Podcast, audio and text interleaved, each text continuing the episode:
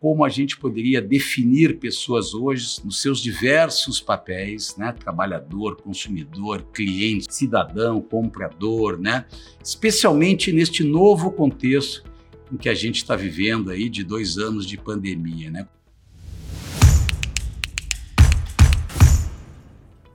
Olá pessoal, boa noite, sejam bem-vindos. Muito feliz com esse nosso terceiro episódio do Transforming Guide, onde hoje vamos falar de marca e pessoas. Nós tivemos no início do ano passado, lá no início da pandemia, né, onde achamos importante é, trazer ao debate o tema das marcas sobre sete perspectivas, né? E ao longo do ano passado a gente realizou essa nossa primeira edição e agora a gente repete essa segunda temporada, né, para trazer os mesmos sete temas, né? que é cultura, estratégia, pessoas, reputação, resultado, experiência e relacionamento, para trazer um pouco dessa perspectiva mais atual, essa perspectiva em dois anos, né, em dois anos de pandemia, sobre como a gente vê o movimento das marcas nesse novo mundo, nesse novo contexto. Então, mais uma vez, muito obrigado a todos por estarem com a gente nesse nosso terceiro encontro da segunda temporada. Então hoje a gente vai falar sobre o tema marca e pessoas, né? E para falar desse tema, eu tenho aqui uma convidada super, super especial, que assim, um prazer enorme poder estar com ela aqui, Paula Belízia. Boa noite, Paula, tudo bem? Boa noite, tudo bem, Luciano? Que prazer, que alegria estar aqui. Tudo ótimo, muito obrigado. Bom, Paula foi escolhido literalmente a dedo, né? Eu criei uma pessoa que pudesse falar sobre esse tema, marca e pessoas, basicamente alguém que tivesse aí um, um, track record importante na área de tecnologia, né? Que obviamente também tivesse uma trajetória importante em termos de liderança empresarial, né? É, um olhar, um olhar mais, mais atual e empático em relação a tudo que está acontecendo e principalmente também é, que tivesse hoje à frente de um projeto, né, ou de uma marca, né, que tem muito a ver com esse contexto de entender o que vem acontecendo no mundo, né? E quando a gente fala de Google, né, do nosso oráculo, né, talvez ninguém mais que o Google, né, tenha essa condição de poder entender um pouquinho o que são as pessoas ou o que é pessoas hoje nesse novo nesse novo contexto, né? Portanto, muito feliz de poder estar com ela aqui nesse encontro. Eu vou rapidamente apresentar a Paula, para quem ainda não conhece, vou ler um, um, currículo muito rápido dela aqui. A Paula tem mais de 28 anos de experiência executiva na liderança de diversas empresas multinacionais de tecnologia no Brasil e na América Latina. E atualmente, como eu disse, é vice-presidente de marketing do Google para a América Latina. Também ocupou a posição de COO da Microsoft para a América Latina presidente da Microsoft Brasil e country manager da Apple no Brasil, além de ter passado no Facebook, Telefônica e Whirlpool, né? Portanto, vocês estão vendo aí uma, uma carreira, né? Super relevante na área de tecnologia. Ela ainda é apaixonada pela causa de educação e do empreendedorismo como fatores transformadores da sociedade. E tem o tema da diversidade e inclusão no topo da sua agenda. É isso, Luciano. É a parte dos números, né? Quanto tempo eu tenho de experiência, eu estou parando de contar, mas o resto. o resto é isso é mesmo. Isso. Um pouquinho é disso, é né? Um pouquinho disso. Bom, Paula, mais uma vez, seja muito bem-vinda aqui. A gente vai é, dar sequência ao nosso, nosso bate-papo, né? Nosso bate-papo sobre marca, né? Eu sempre gosto de trazer profissionais, líderes empresariais, antes de mais nada, para falar sobre o tema de marca, já que o tema de marca, sempre, eu gosto de dizer, extrapolou já de muito tempo a agenda do marketing, né? Apesar de você estar liderando essa disciplina ou essa área na, no Google hoje, né? Eu acho que é um tema que as grandes lideranças, né? Os conselhos de administração, né? O se level todo olha o tema marca como um tema muito estratégico. Então a gente começa esse bate-papo e a primeira pergunta que eu vou fazer para ti aqui é o seguinte: o que é, né? Não necessariamente o que são, o que é pessoas, né? Ou como a gente poderia definir pessoas hoje nos seus diversos papéis, né? Trabalhador, consumidor, cliente, cidadão, comprador, né?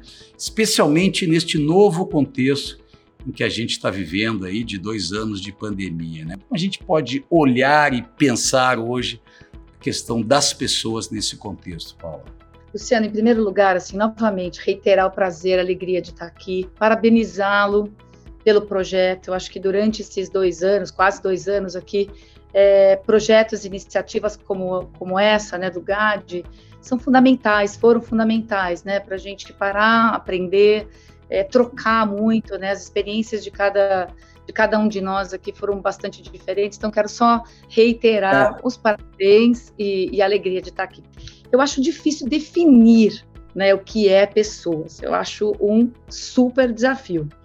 É, eu gosto de usar a palavra entender. Né? A gente aqui, aqui no Google hoje, durante toda a minha carreira, eu acho que o maior desafio é você realmente, genuinamente, buscar entender as pessoas no seu contexto, o que está acontecendo com as mudanças que elas estão passando, quais são as ansiedades, quais são as necessidades, e não dar por certo que você, porque está à frente de grandes marcas, ou de grandes projetos, ou de grandes empreitadas, sabe, né? Acha que sabe o que, que a pessoa acha que sabe, que eu acho que é uma armadilha, a gente realmente não colocar as pessoas no centro. É, hoje, a experiência que eu estou tendo à frente de uma marca como o Google é que a gente faz é, todo o nosso, tudo ao nosso alcance para realmente colocar muito esforço, muito foco em entender as pessoas. Tem uma máxima que a gente tem aqui, que é know the user, know the magic, connect the two, né? O know the user, know the challenge, the opportunity, connect the two. Então, saiba do seu usuário, do seu cliente, claro. saiba o que você pode fazer por esse cliente, por esse usuário, por essas pessoas e como é que você conecta as duas coisas. Eu acho que esse é um grande desafio. Né? A gente você usa uma palavra interessante. Você falou, né? O Google, um oráculo e tudo mais. É tão interessante como a gente teve a oportunidade de entender as pessoas durante, como marca, né? Como companhia, entender as pessoas durante esses últimos dois anos. As pessoas, antes de se voltarem para os seus amigos, para as suas famílias, elas foram ao Google, né? E, e nunca é, a gente tinha visto essa, esse nível de, esse volume de buscas por o que é Covid, porque esse nome tem cura, não tem cura, quanto tempo vai durar? Então é incrível ver que a gente conseguiu através do Google Trends, né, que é uma ferramenta que não, não usa, é, não olha dados isolados, mas sim a grande sim. massa de dados, conseguiu interpretar o que estava acontecendo na, na sociedade brasileira, né? Para sua pergunta, o que é pessoas?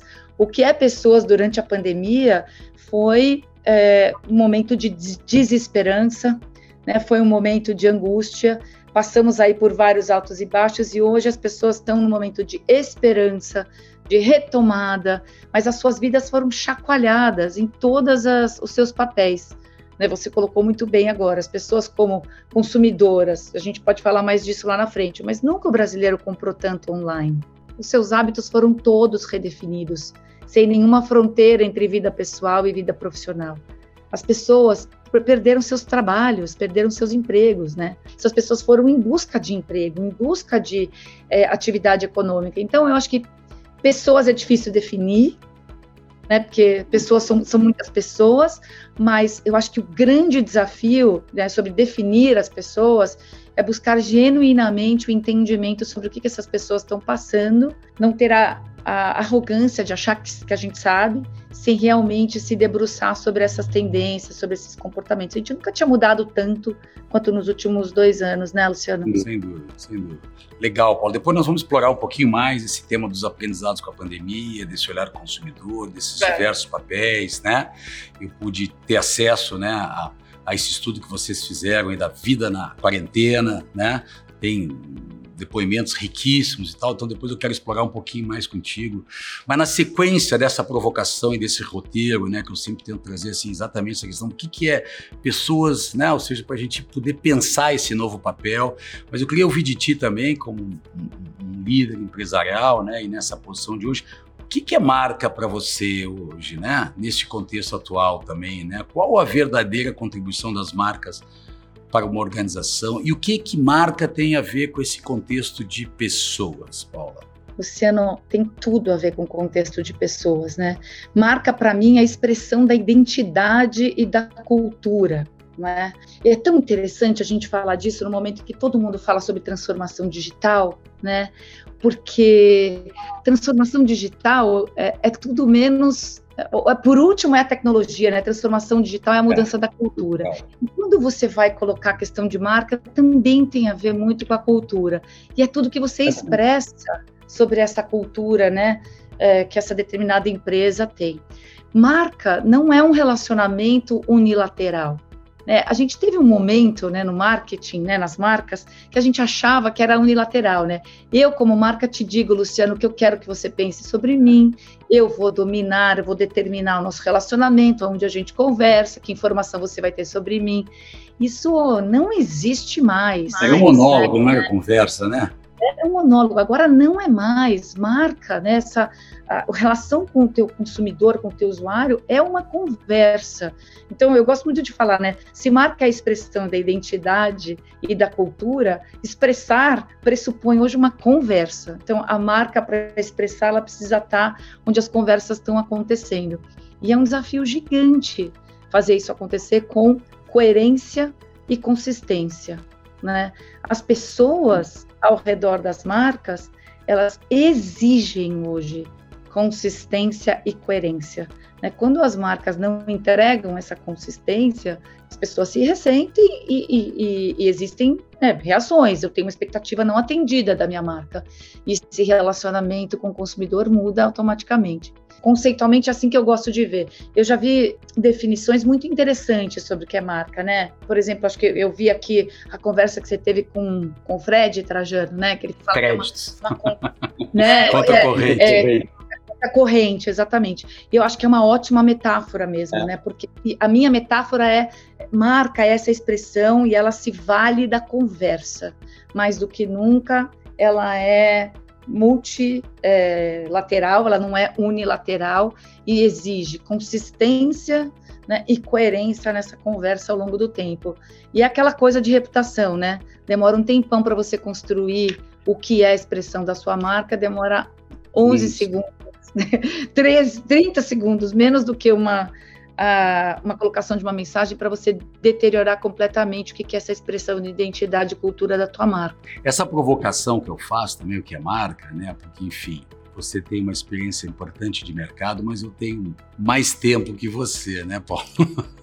então, é. a gente ao longo desse período todo, né, enfim, somos aí um dos, um dos pioneiros do segmento aí, enfim, já 30, quase 37 anos de experiência profissional aí à frente do GAD trabalhando com isso. Então, obviamente que ao longo dessa trajetória toda, o conceito de marca, né, foi se redefinindo e se ampliando diversas vezes e tal, né? Então, obviamente que o mais importante hoje é entender o papel das marcas, o que, que elas podem significar, além das definições acadêmicas, né?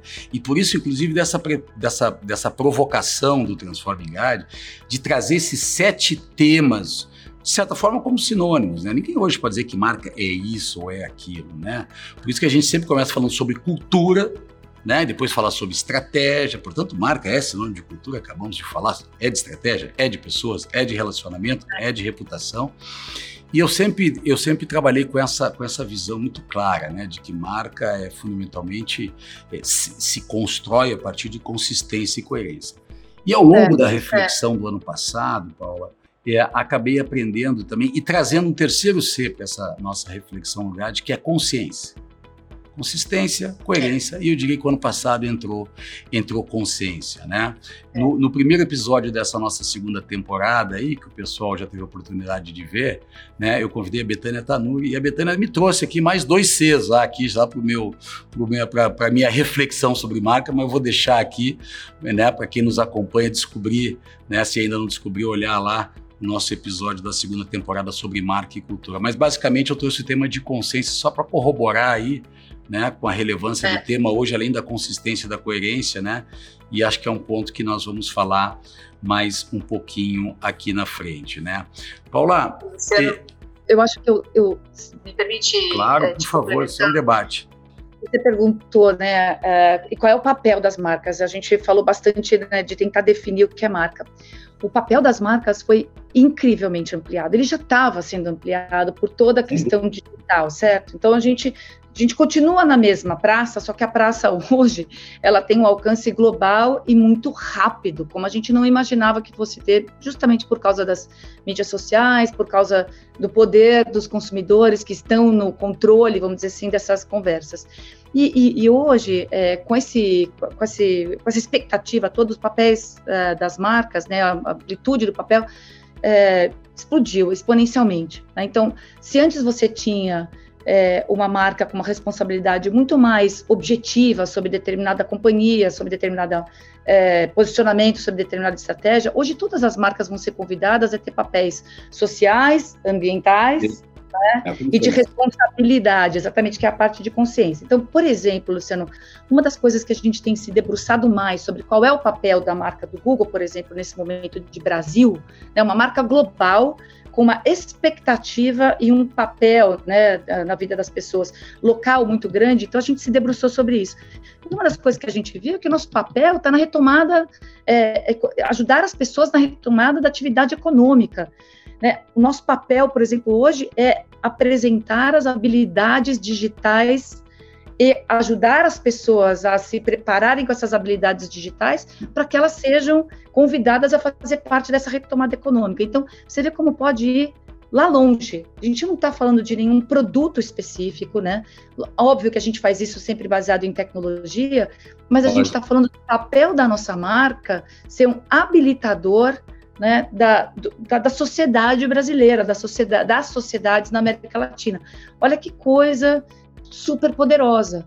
Né? Então, é, vidas negras importam, é outro exemplo. Né? A gente conseguiu realmente dar voz é, para pessoas e grupos que não tinham a mesma condição de se expressarem através do relacionamento com as nossas marcas. Então, eu queria te dar esse exemplo. Né? Qual é o papel das marcas?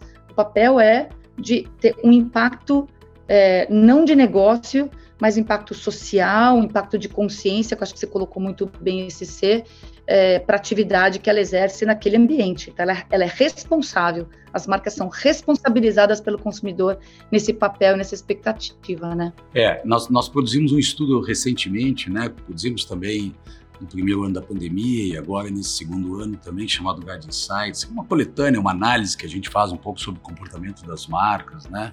Então a gente trouxe muito desses temas, né? Muito presente essa questão do ativismo, né? Essa questão de se posicionar sobre as questões sociais, as questões mais sensíveis e até políticas, né? As marcas sendo cobradas por isso, num contexto mais global, né? Enfim, uma série de aspectos, né? E, e de fato a gente vê hoje, né?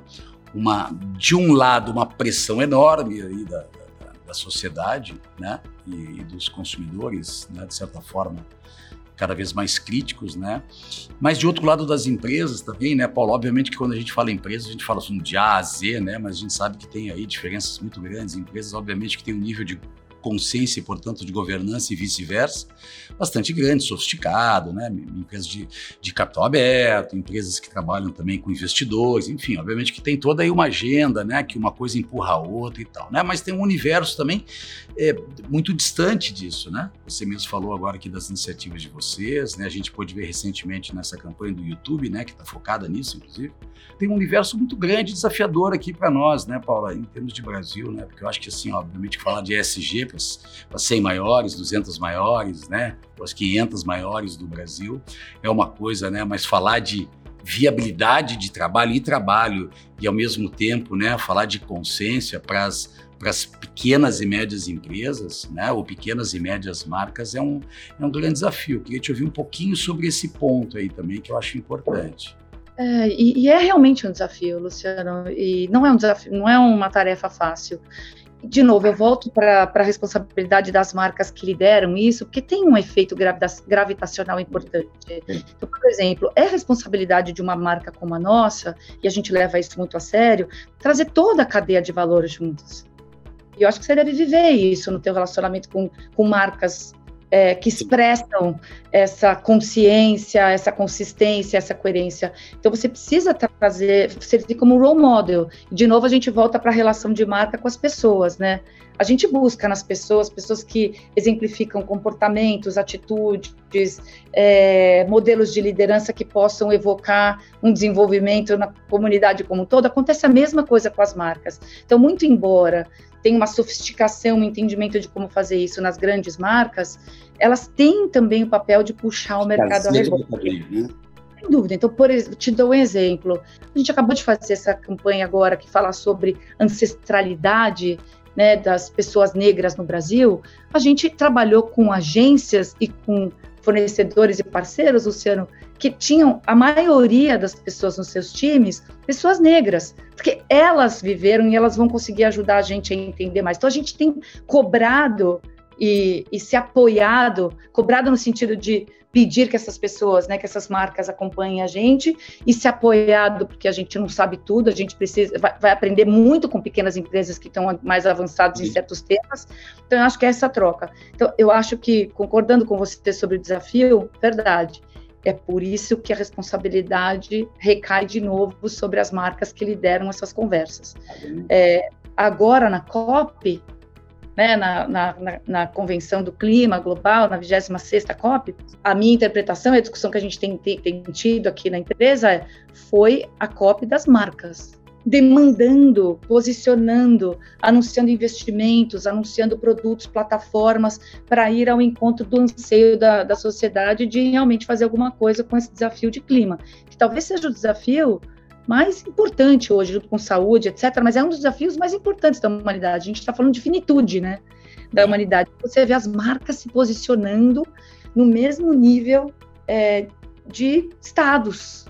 Estados. Né, demandando. Então, olha só é, qual é a responsabilidade e, portanto, a oportunidade que essas marcas têm, né, Luciano, de realmente puxar a mudança. Isso me lembra uma. É, falando isso, me lembra muito tempo atrás, visitando Nova York, um grande designer chamado Massimo Vignelli, que foi uma referência, um italiano, italo-americano, uma referência em design durante muito tempo, né? Ele falava que no futuro as nações serão marcas, né? Vai ter um corte diferente, né? Tem discussões sobre isso, a gente sabe, né? Das mudanças dos marcos, das referências. Ontem é. mesmo escutava um programa sobre isso, né? Que as pessoas vão se aproximar muito mais, as nações vão ser muito mais em função das preferências e não das fronteiras, em função de toda essa questão da tecnologia, mas também tem um pouco disso, né? Se posicionando politicamente, chamando para ela determinadas metas, né? Elas assumindo metas, né? É, recentemente também a gente viu uma série de iniciativas aí de marcas, né? Três grandes bancos brasileiros se juntando para fazer um movimento, né? Em função do biomassa da Amazônia, né? Tem coisas que a gente eram impensáveis, né? Em termos de aproximação das marcas, né? No passado imediato, né? Não, não, não no passado longínquo, assim, né?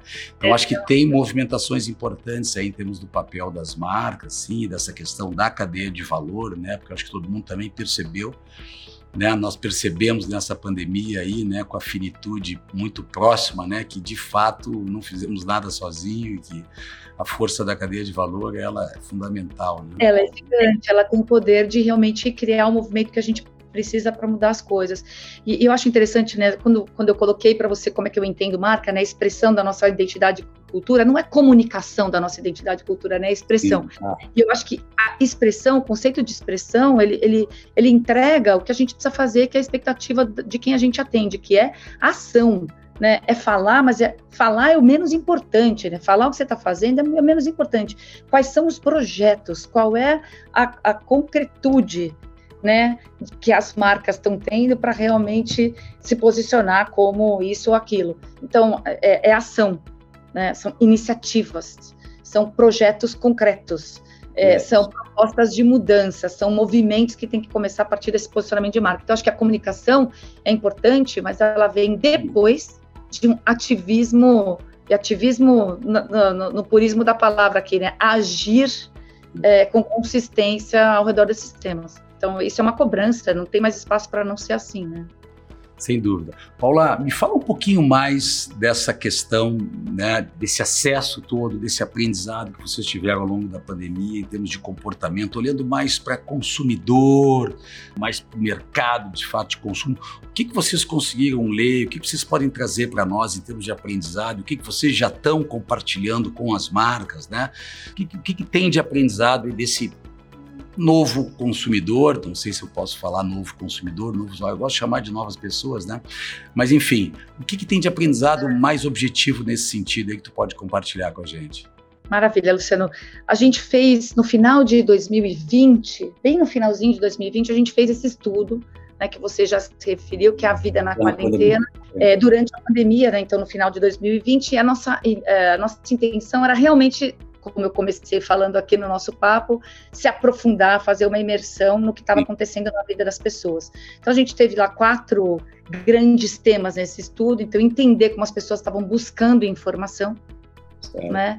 Que hábitos estavam mudando, né? E que comportamentos estavam mudando, que sentimentos, então, como, se infor, como as pessoas estavam se informando, como as pessoas estavam mudando seu dia a dia, que sentimentos estavam acontecendo né, na, na, na sociedade e qual é o papel das marcas. Né? E como você falou, a gente tem é, um privilégio gigante, que a gente, é, obviamente, é uma empresa de tecnologia, o que mais nos move é, não é exatamente a tecnologia em si, mas como a tecnologia transforma o dia a dia das pessoas e do maior número de pessoas possíveis. Então, aqui a gente fala de bilhões de pessoas, né? E através das, da tecnologia mudando a vida dessas pessoas. E a gente tem certeza que durante a pandemia a relevância de uma marca como a do Google ficou ainda maior. Como eu comecei falando, né? as pessoas se voltaram para o Google é, para buscar informações. Então, o que, que a gente entendeu? É, as pessoas não tinham, em primeiro lugar, as pessoas não tinham onde buscar informação confiável porque a, informação estava acontecendo no dia a dia. Então, uma, uma urgência, um senso de urgência para estar sempre se informando da melhor forma possível sobre o que estava para acontecer. Então, a gente entendeu onde as pessoas estavam buscando informação, em que meios, com que frequência, e a gente via assim, as pessoas fazendo busca sobre os mesmos tópicos, no, no caso de busca na nossa plataforma, inúmeras vezes ao dia inúmeras vezes ao dia. Então não é que você ia buscar, você se dava é, se dava por satisfeito com aquela informação, satisfeita, mas você continuava buscando porque as coisas estavam acontecendo minuto a minuto. Né? Não era assim no começo da pandemia. Hoje, graças a Deus, a gente tem uma consciência um pouco melhor do que do, do, do que a gente está enfrentando, mas não era assim. Então, é, a gente entendeu o hábito de busca por informação, como é que o brasileiro e a brasileira estava buscando essa informação com que, com que frequência, isso também poderia alimentar o papel das marcas lá na frente. A segunda coisa, Luciano, que a gente entendeu foi quais foram as mudanças de comportamento. É, e foi impensável a velocidade como a gente se adaptou, né? Aos custos que foram para todo mundo, mas a gente se adaptou muito rápido. E a uhum. outra coisa que acho que é importante falar é: não houve uma pandemia só. Cada um teve a sua experiência da pandemia. O Luciano enfrentou a pandemia de um jeito, a Paula enfrentou a pandemia de outro jeito. A pandemia não colocou todo mundo no mesmo barco. Foram barcos muito diferentes nessa jornada dos últimos 20 anos. Então, a gente conseguiu entender também quais foram os hábitos que mudaram. Então, as pessoas que podiam trabalhar de casa, as pessoas que não podiam trabalhar de casa e realmente se ressentiam e estavam em busca de, de novas formas de atividade econômica, não tinham mais trabalho estavam buscando informações gratuitas, estavam buscando usar o seu tempo de uma forma que pudesse prepará-las para a retomada eh, de atividade econômica, o home office, é, a pressão sobre as mulheres, né, na dupla jornada. A gente ainda tem uma dupla jornada muito importante sobre as mulheres, como a falta do trabalho, Luciano, né, de, de, de atividade econômica impactou diferentes grupos de diferentes maneiras. A gente sabe que as pessoas é, das comunidades, né, da população negra foi mais afetada, as mulheres foram mais afetadas por causa dessa dupla jornada. Então, a gente entendeu que mudou. Só que com essa adaptação toda, aí veio para o terceiro pilar do nosso, do nosso estudo, os sentimentos foram uma avalanche é, de, de, que a gente mais falou, de, de saúde mental.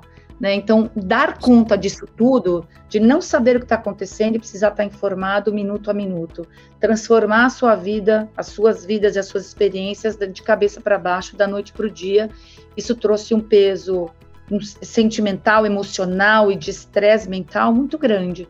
E isso aparece lá, as pessoas dizendo nesse estudo é, que não, não, não é difícil, não é, não é fácil aguentar e que as pessoas estão realmente é, vendo uma pressão muito grande. E por último, o papel das marcas, né? Então a gente usou esse estudo, que é quantitativo, e uma hora a gente pode fazer uma conversa só sobre ele, mas para orientar as nossas, os nossos clientes, marcas de todos os tamanhos, tá, Luciano? Grandes marcas, pequena, pequenas empresas, marcas em formação, porque muito empreendedorismo aconteceu no Brasil. Muito, muitas iniciativas, né? Um momento de transformação fantástico, né? Fantástico. Muitas empresas morreram, muitos setores muito afetados, como né, de bares e restaurantes, de atividade física na rua. Mas eu mencionei esse dado antes: 13 milhões de pessoas compraram online pela primeira vez. Que inclusão! Então, e, e isso trouxe também inclusão é, financeira né, por causa do auxílio emergencial, as pessoas puderam ter aí acesso a serviços financeiros digitalizados também. Então, houve uma revolução, foram talvez eu não arrisco dizer quantos anos, mas muitos anos em poucos meses, né, que a gente viveu de transformação. E o papel das marcas também mudou, né, Luciano? Então, a gente trabalhou junto com os nossos clientes de todos os tamanhos para é, juntos entender qual é o caminho, qual seria o caminho desses posicionamentos. E tem projetos lindíssimos que aconteceram. Eu né? observei, Paulo, aqui nesse, nesse, nesse estudo né, do Vida na Quarentena, aqui, né, as pessoas trazendo o tema de novas prioridades, né? Essa coisa também né, engraçada que aparecia, a gente se percebia na emoção dos vídeos, né? Ansiedade, ou seja, todo mundo em busca de alguma coisa, exatamente, sem saber o que, né? De fato, sem saber sem o que, né?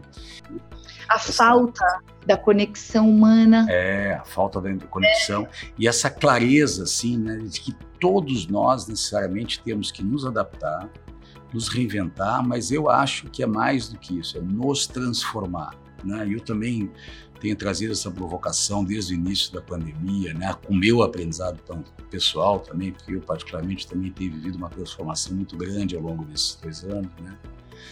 de que necessariamente todos seremos, estamos saindo, seremos, não sabemos exatamente quando de fato né, vai acabar, se vai acabar, né? Todos sairemos é, plenamente transformados disso. Né? Só que alguns transformados alguns poucos transformados pela consciência, infelizmente a grande maioria transformado sem entender muito porquê, né? Mas ali deu para ver isso. As pessoas, por mais que tenham uma clareza, alguma clareza ou uma maior clareza, sentem isso, né? Sentem isso. Por mais que tenham dificuldade de se lidar com isso, sentem essa necessidade, né? Da, da reinvenção, da mudança, né? Algumas vezes foram jogados nisso obrigatoriamente fazer, mas outros conseguiram pensar um pouquinho. Eu acho que o estudo capta bem isso, né, Paula? É exatamente isso, Luciano. E a revisão das prioridades, né? E coisas que você, por exemplo, o papel das relações da família mudou muito, as pessoas fazendo coisas juntos ah. dentro de casa, né? A inversão das prioridades e, e assumir novos papéis. Então, como é que a família assumiu papéis diferentes, a rotina familiar mudou, tudo isso transformou a vida da gente, né? E as pessoas ficaram, algumas a reboque e algumas mais conscientes dessa transformação que precisava acontecer. Né? Isso apareceu em tudo, né? Tudo. Interessante, alguns autores falam, né? Quer dizer, crise sanitária, crise de saúde, crise financeira, crise de informação, né? Uma loucura, se tem uma informação, você sabe melhor que eu, né, em que acreditar nesse contexto aí de pandemia que acelerou essa questão de fake news, né, de verdade pós-verdade, né?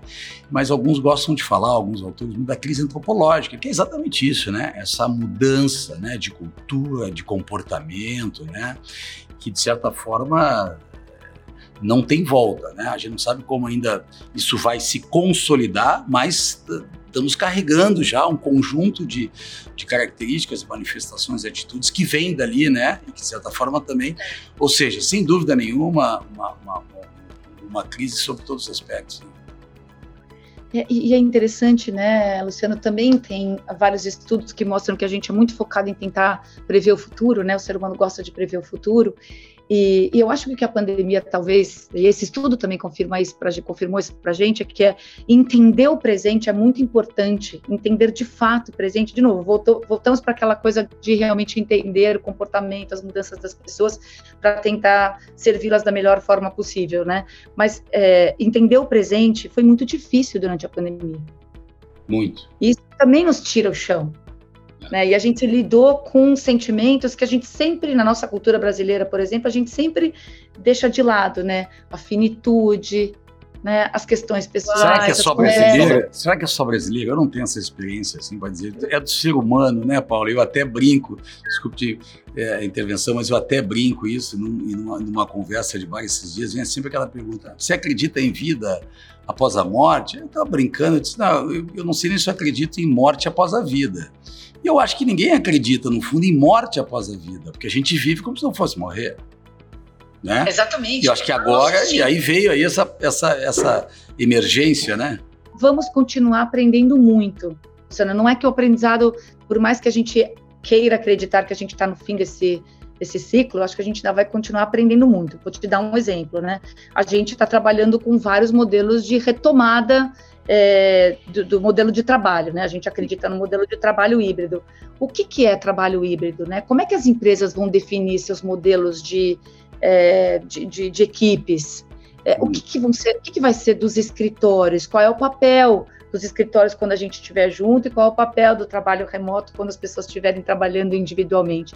Eu, eu não acho que a gente é, sabe de tudo ainda. Eu acho que a gente tem crenças e a gente vai precisar Uh, a gente no Google tem pensado bastante nisso. É, cada coisa tem seu papel, então a gente acredita no papel do escritório, na, na, no Sim, papel das relações pessoais. Ressignificado, certo? Ressignificado. A gente acredita que a tecnologia vai continuar tendo esse papel extremamente, que foi muito inclusivo, né, Luciano? Muito. Foi muito inclusivo. Você podia trabalhar de qualquer lugar. Quando que a gente imaginou, em 2019, dois anos atrás, que a gente poderia ativar coisas globalmente a partir de qualquer lugar, é. né? O papel das marcas passa por isso, não tem fronteira para uma marca. Eu queria exatamente pegar esse ponto teu para te fazer o próximo, a próxima pergunta minha, que é a seguinte: e sobre esse papel que elas vão ter no futuro, né? Dois anos de pandemia, segurança, aceleração, transformação, retomada, né? A gente acabou de falar, difícil prever o futuro, né? A gente hoje é, aprendeu um pouquinho a tentar ficar mais no presente, né? Até no sentido de estar presente, estar mais conectado com a realidade, né? Acho que a pandemia nos trouxe isso também, né? Essa, essa eminência da conexão com o momento, né? Porque a gente está sempre lá, né? Mas esse desafio ele é inerente as pessoas, é inerente às organizações e, obviamente, as marcas têm aí um desafio futuro. Então, a minha provocação contigo é o seguinte: qual que é esse desafio que as marcas têm, têm no futuro, tomando tudo isso que a gente está vivendo? Porque hoje, Paulo, é, no nosso dia a dia, no GAD, que a gente mais vê é o seguinte: todas as empresas estão em transformação. Ponto. Umas porque literalmente foram à lona né? modelo de negócio ruiu, e outras que pegaram uma onda de oportunidade sem precedente, estão no processo de aceleração. Então é fusão e aquisição para tudo que é lado, determinado setor, né? transformação, novos negócios, novas oportunidades. Estamos vivendo uma nova corrida do ouro. Todo mundo quer virar ecossistema, eu brinco com os clientes, todo mundo quer virar plataforma, todo mundo quer ser hub, quer todo mundo dominar o seu setor de cima a baixo. Legal, vou fazer o sinal da cruz aqui, vamos ver o que, que vai dar isso aí. Mas tem um enorme desafio para as marcas no futuro. E como é que tu enxerga essa contribuição, né? Driveando mais ou menos o negócio, driveando pelo propósito, pela consciência, pelo modelo de negócio, pelo olhar de pessoas. Queria te ouvir sobre isso. É, sabe, Luciano, a gente, em 2020, a Ipsos, no meio da pandemia, né, a Ipsos fez um estudo para entender quem, quem foram as marcas mais influentes, né? E ela fez isso né? Você se lembra?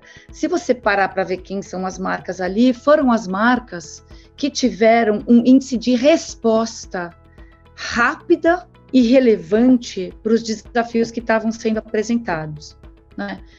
Para mim, é claro que eu estou falando isso é, com, com, bastante humildade, mas também com a consciência de que nós somos uma das marcas consideradas mais influentes nesse momento. É, Tendo dito isso, eu acho que vai passar exatamente por isso. Não acho que vai ter uma grande revolução em qual é o papel das marcas virando de cabeça para baixo. Eu acho que vai aumentar essa responsabilidade das marcas sobre compromissos que vão além do seu negócio.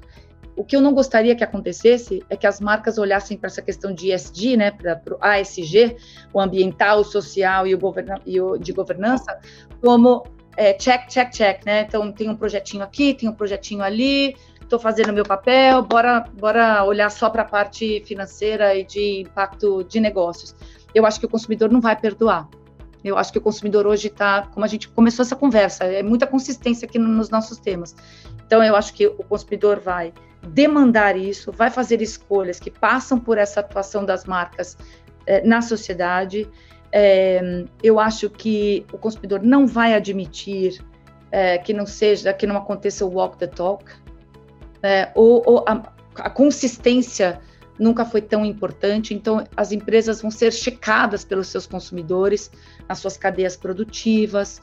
Então, em vez de você falar, eu estava hoje numa reunião de marca, né, em vez de você comunicar na tua marca uh, que a gente é inclusivo, né, e que no mês do LGBT todas as marcas vão ter os seus né, é, logos com arco-íris, e que no mês da consciência negra é, as pessoas vão ter projetos para comunicar a sua, o seu impacto com relação à equidade racial, os consumidores já estão dizendo, né? Para de, para, para de pintar tua marca com arco-íris e me mostra quantas pessoas LGBTQIA mais você contratou. Né? Para de falar sobre equidade racial no mês de novembro, né, que, inclusive hoje eu vi uma muito boa. É, o mês de novembro é o mês da consciência negra, está virando o mês da paciência negra, né, porque as, as marcas falam de tempo todo em novembro, mas e dezembro, janeiro, fevereiro, março? Então, as, isso é o que está acontecendo nas conversas digitais. Sabe que está quase virando um calendário promocional isso, né? É? brincando é? né, com o tema, mas é verdade, é isso, né? Esse mês eu falo isso, esse mês eu falo isso, tem que encher, todo mês eu tenho que falar de um tema desse para mim tá, tá, tá na onda, entendeu? O consumidor já está perguntando, e aí, é, Luciano, e aí, pra, entregas. as entregas, o que, que tem de fato aqui embaixo, né? A hora que eu olhar o depois do novembro, o que, que tem de fato de entrega? Como é que você está contratando? E olha, a gente não está falando de marketing aqui, né? Você, você falou uma coisa importante que eu quero é, reforçar, Marca não é responsabilidade de marketing. Marca está nas, nas, reuniões de conselho. Né? Marca está diretamente relacionada com ASG. Marca, é, a gente está voltando para as definições, é igual a reputação. Tudo que você faz reverte, reverbera para a marca, positivamente ou negativamente. Como você contrata, como você demite, como você desenvolve, como você atua na tua cadeia de valor, né, como você desenvolve produtos, como você recicla, como você atua no teu meio ambiente. Tudo isso é marca. Tudo isso é marca. Sabe que isso também me lembra uma, uma, outra, uma outra frase, né, que até eu acho que eu publiquei até num livro que a gente lançou, lançou recentemente sobre os nossos 35 anos, é, que eu compartilhei com você. Tem uma frase que, que diz assim: tudo que você faz diz ao mundo quem você é. Né, uma frase do Walter Landor, né, que é exatamente isso. É muito antiga essa visão, né? Se a gente for olhar um pouco lá nessas premissas até históricas, né, quem começou a lidar com esses temas, né? A gente percebe essa questão de identidade, expressão, como tu fala, mas particularmente hoje nós no GAD gostamos muito de falar de marca enquanto experiência, mas não só como experiência da entrega do produto, essa experiência como um todo, essa experiência da organização com todos esses colaboradores, stakeholders, sociedade, comunidade e tal, né? Por isso eu gosto de trabalhar o tema marca e pessoas, não marca e consumidores, isso, aquilo, obviamente que a gente estratifica, né? Mas olhar como tema de experiência, como tema maior, né? Porque a nossa visão é exatamente essa, e por isso que a gente sempre deixa o tema experiência como último debate aqui, né, do nosso Transforming GAD, porque no final do dia, para tu entregar uma experiência completa, com produto, serviço, relacionamento, comunidade, tu tem que passar por todos esses pilares, né? Cultura, estratégia, reputação, pessoas, relacionamento, resultado. Tudo isso é central para entregar de fato essa, essa experiência, né, Paulo? E, Luciano, um, talvez construindo aqui, né? Você, você acabou de colocar a questão de experiência. É a experiência não só com o produto, né? Não, é a organização. Com a marca, com, é, com a empresa, com a marca. Então, te, te falo algumas coisas que temos muito para aprender, tá? Estamos numa jornada também, todas as marcas estão nas suas jornadas. Mas, por exemplo, algumas coisas que a gente tem feito, que a gente tem aprendido e é essa direção que a gente quer continuar tendo. Poxa, a gente né, nos últimos três anos, capacitou 1,5 milhões de pessoas nas habilidades digitais de forma gratuita. Né? Por quê? Porque a gente acha que isso é o nosso papel, aproximar as pessoas da tecnologia. Né? A gente transforma a vida das pessoas a partir de tecnologia, não vendendo só, mas disponibilizando para todas as pessoas. Então, treiná-las é nossa responsabilidade, é, inclusão é nossa responsabilidade, não deixar ninguém para trás. Então, como a nossa tecnologia é acessível, é compreendida, né, é, é, utilizada em vários momentos da vida das pessoas. Então, eu acho que a experiência é para além do teu produto, é em tudo que você faz na sua marca, onde você põe a sua marca, onde você posiciona a tua empresa, né? Nos diálogos que você tem. Eu tô aqui com você hoje, eu tô fazendo marca, né?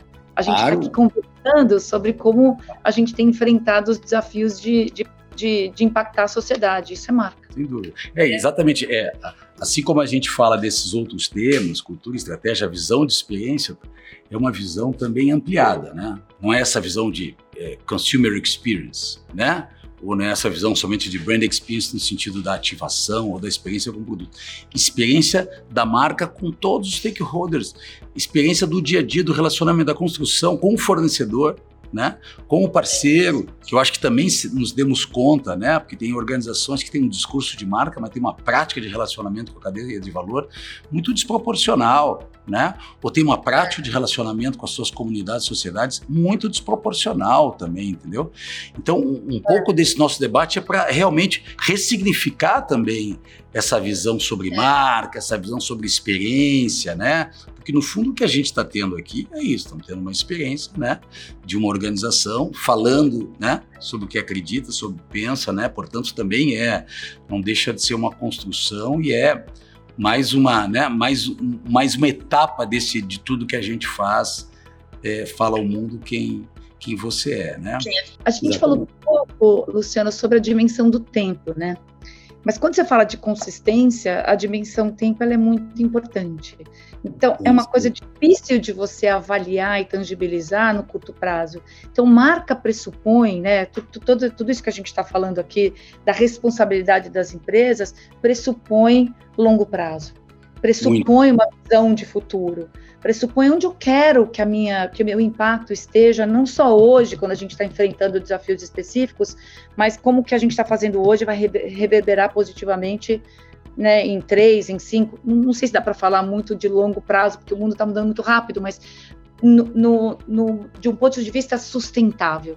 O que eu faço hoje, eu gosto muito de uma frase que eu aprendi com o Fábio Barbosa, né? A gente vai Sim. ser julgado amanhã pelas ações que a gente está tomando hoje. Então, a gente precisa pensar no amanhã antes de realmente fazer essas decisões, o máximo possível, com as informações que a gente precisa. Então, a, a dimensão do tempo tem que estar tá na, na, nossa equação aqui de, de responsabilidade. É, e eu acho esse, esse, esse ponto um ponto é, crítico, para não dizer mais do que sensível, crítico, porque de fato a gente sempre, né, quem trabalha com marca sabe disso, né, que o tempo a construção ao longo do tempo, né? portanto, essa consistência ela é chave no processo. A gente olhar os grandes cases ao longo da história, né? sei lá, nesses 100, cento e poucos anos aí, né? de, de, de mercado, digamos assim, né? de que as marcas começaram a existir com esse papel delas, né, representando produtos e organizações, a gente sabe que essa consistência ao longo do tempo, do seu posicionamento, muito mais do que proposta, mas do seu posicionamento, foram fundamentais na construção, na construção de grandes cases. Ao mesmo tempo, né, eu queria colocar um ponto aqui para te ouvir, você trabalha numa empresa internacional, mas não só as empresas internacionais, a pressão por resultado e os quarters, enfim, né, elas se mantêm e se aumentam e se aumenta.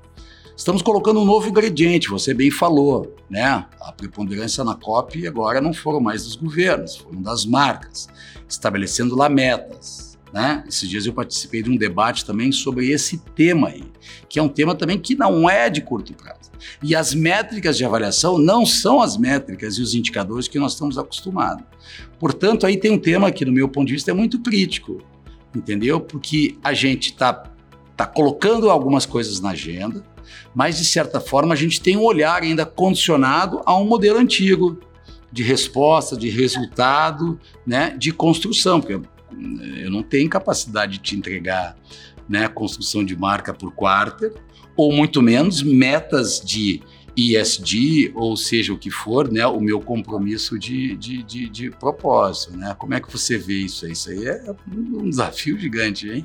Então, primeiro, eu, eu acho que as empresas elas têm o objetivo da performance financeira, né? Acho que a gente não pode negar isso, mas só a performance financeira não garante a perpetuidade, não garante é, a cadeia de valor sustentável. Então, acho que as empresas estão estão começando, não sei se é muito genérico falar que as empresas estão conscientes. Eu acho que essa, está havendo a construção dessa consciência, eu acho, Luciano.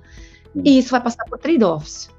É, o que é trade-off? Escolhas. A gente não pode deixar de lado as escolhas que vão contemplar o curto prazo e o longo prazo. É, então, você tem lá suas audiências que você tem que atender. Você tem seus consumidores, os seus shareholders, né, todos os stakeholders da tua, é, da, da, tua, atuação, né, da tua área de atuação, eles vão precisar atendidos com a mesma premência. Então, antes era só o shareholder, agora a gente vai ter que atender o shareholder, as comunidades, os consumidores, é, a, a, sociedade do ponto de vista das suas questões mais prementes. Então, eu, eu tenho uma palavra que eu gosto de considerar nessa equação, né? É compromisso. Você vê que as marcas que estão colocando essas questões muito claras têm tomado compromissos claros, né? Elas estão anunciando compromissos. Então, assim, eu não tenho condição hoje. A gente fez um anúncio recentemente sobre é, neutralidade de carbono nos nossos data centers, por exemplo, e a gente anuncia o compromisso de continuar evoluindo nessa entrega de neutralidade, né, de impacto ambiental. Então, eu acho que esses compromissos ajudam a, a traçar, a trilhar essa jornada aí entre as entregas de curto prazo e as entregas no longo prazo, porque a gente já anunciou, né, as marcas aí anunciando compromissos é, desse, nesse sentido. Mas não vai ser fácil, Luciano, tem pressões. Não, mas vocês, vocês, vocês, têm, vocês têm condições de dar uma ajuda, eu sei que vocês já estão ajudando nisso, eu vi numa outra entrevista, né, quando a gente falava né, dessa capacidade de, de, de, que vocês têm né, de processar esses milhões de informações aí, trazer dados analíticos, de poder também trazer uma métrica nova, né? Porque o grande desafio sempre na função de marca e das agendas de marketing versus os temas de investimentos, né, e financeiro foi exatamente de conseguir medir né? Uma coisa é medir o resultado efetivo né, de um trabalho de marca e, portanto, ligado ao produto, mas também, né, eu acho que vocês têm condições de ajudar aí, que todos nós né, aspiramos isso, né, uma capacidade de conseguir medir o papel das marcas atrelado a essas agendas que se ampliam. Eu acho que vocês já estão aí também né, com essa agenda, certo, Paula? E vai para além, exatamente, vai para além, porque o nosso papel, né, a gente atende as principais marcas, principais não, todas as marcas acabam sendo nossos clientes, pequenas, grandes, negócios de todos os tamanhos, e a gente tem sim se aliado aos nossos clientes para é, traçar essa jornada, de longo prazo também. Então, que coisas nós vamos medir, qual é a agenda de transformação de negócios que a partir das marcas a gente pode é, trabalhar juntos. Então, é, e o nosso papel está sendo redefinido também, né? Positivamente, Luciano. Porque nós não estamos aqui só para, como plataforma, oferecer uma forma de se conectar com seus clientes, né, com seus consumidores.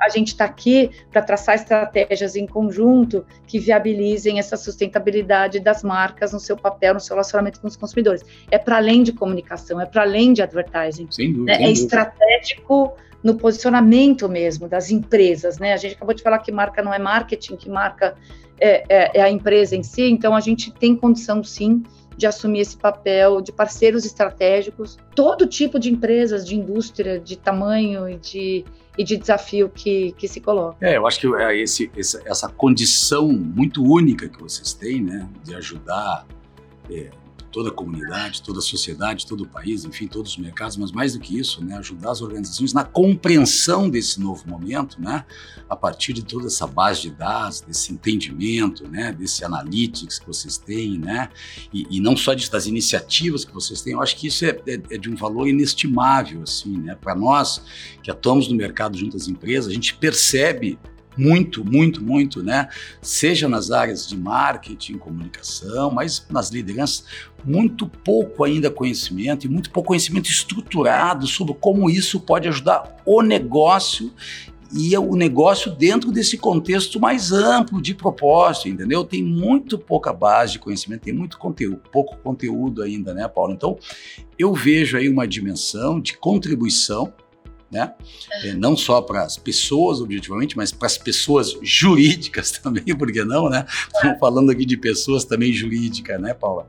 É, é, sem dúvida, Luciano. E a gente sabe que esse papel nosso, essa oportunidade de contribuir, é, é, é também se ampliou tremendamente durante a pandemia, né? Porque, de novo, a gente volta para o conhecimento e, para o que as informações podem fazer. Então, sim, a gente tem toda uma capacidade de geração de insights de novo, agregados, né, nunca individuais, mas que possibilita com que as marcas entendam os comportamentos dos seus consumidores, façam correlações aí para entender que modelos preditivos podem acontecer, novas formas de medir. A gente tem parcerias, por exemplo, com outros é, parceiros estratégicos das marcas, como as empresas né, de insights e tudo mais. Então, a gente tem feito modelos específicos. Cada empresa tem o um desafio, a forma de medir pode ser uh, muito especializada, né, muito é, adaptada para as necessidades da, das marcas, e a gente está muito à disposição para fazer isso acontecer. A gente tem cases maravilhosos nesse sentido, né, de como é, juntos a gente tem é, prosseguido nessa jornada. Não quero falar um, porque se eu falar um, eu vou ter, porque eu não falei outros, não, mas fala. eu posso falar da gente mesmo, né? A gente, por, por, exemplo, a gente tem medido tudo que a gente faz. Eu consigo te dizer, por exemplo, os investimentos que eu tenho feito nesses programas de capacitação e tudo mais, quanto isso tem me gerado, né, para o Google, uma percepção de marca helpful, né? A gente tem medido isso no curto prazo, no médio prazo, no longo prazo, com a consistência que a gente está falando. Acabei de te dizer que, por exemplo, esse programa Cresça com Google, a gente começou há três anos atrás. A gente já sabia do nosso papel de uma empresa de tecnologia, de, de ajudar as pessoas a se capacitarem com tecnologia. A gente só não sabia que a gente ia chegar na escala que a gente chegou por causa da pandemia. Mas a gente está conseguindo medir né, uh, ao longo da jornada, qual é o impacto na percepção de marca que as pessoas que estão sendo impactadas por esses programas acabam tendo pelo Google, né? Isso só aumenta a nossa responsabilidade. Muito bom, muito bom. Paula, perfeito. Eu, eu vou te encaminhar a última pergunta de maneira muito objetiva, respondido com uma palavra, se você quiser. No aprendizado desses debates, né, dessas coisas que começaram aí um ano atrás com lives, né, e agora é, são essas, esses, esses bate-papos aqui online, né? Que eles passam muito rápido, né? São conversas ótimas e passam muito rápido e tal. E para terminar, eu queria te perguntar assim, de maneira muito objetiva, o que que não é marca para você? É. Então, já que marca, né, a gente falou muito que a expressão aí do, da nossa cultura e da nossa identidade, aí os Cs que a gente falou, eu acho que o que não é marca é tudo que, que, que não passa por essa, essa importância estratégica, né, Luciano? Tudo que é feito assim com uma visão muitíssimo de curto prazo, com uma visão muito oportunista, né, de querer se, é, se beneficiar de alguma situação específica de curto prazo, não é marca, né? Talvez seja não sei, algum outro tipo de atividade que eu não quero é, nomear, mas eu não acho, não acho que é, é marca. Marca é o que você faz com consistência, com consciência. Depois eu vou entender da Betânia quais são os outros Cs. Né? Então, consistência, coerência e consciência, que ajuda tá. a impactar o curto prazo, para além das ações de marketing, né? mas para a empresa como um todo, e que tem valor no longo prazo. Espetacular, é maravilhoso. Paula, super obrigado. Eu sei que você, né, além de todo esse teu background de tecnologia, é uma apaixonada pelo tema de marca. Eu sei que, inclusive, você chegou a pensar em fazer design lá no início da sua carreira também. Lá sim, tem pensar em fazer design, sou uma apaixonada por design, sim. Mas tem uma coisa meio Steve, Steve, Jobs, assim, entre design e tecnologia, né? Tem uns que acham que ele é um grande designer, outros um grande cara de tecnologia. E foi um grande aprendizado para mim no meu, no meu período na Apple, entender como o design tem um papel na marca. Porque é uma expressão, é uma expressão da identidade, é isso, voltando, e da cultura que você tem ali naquele produto, naquele serviço. É incrível. É outro tema maravilhoso, outro tema maravilhoso, sem dúvida, dá um, dá um outro bate-papo longo aqui. Mas enfim, é. Paula, um agradecimento gigante, enorme, super especial, super especial a você né? Se você quiser dar umas palavras finais antes de eu fazer os outros agradecimentos, por favor. Claro. Luciano, de novo agradeço a alegria né, de estar aqui. Eu acho que a gente falou uh, sobre uh, marca e sobre impacto. Eu quero só deixar uma mensagem que é muito cara para mim. Você falou um pouco sobre educação, né? Eu tenho realmente educação, empreendedorismo e diversidade no topo da minha agenda. E, e como parte da marca Paula, é o que eu acredito, né? Que a gente pode fazer para realmente é, gerar impacto. Então, por isso eu tenho tanto orgulho dos projetos que eu estou liderando aqui no Google, que tem a ver com, com educação, com oportunidade, com ah, dar acesso às pessoas a fazer projetos transformadores, transformarem suas vidas. E sem diversidade e inclusão, a gente não resolve algumas questões prementes que são insustentáveis na nossa, na nossa sociedade, né, para além do Brasil. Então, eu só queria fazer esse arremate final para dizer que, na minha marca, esses são atributos muito importantes. E eu acho que, no longo prazo, é, é o que vai ajudar a gente a, a resolver alguns, algumas das questões é, cruciais no Brasil.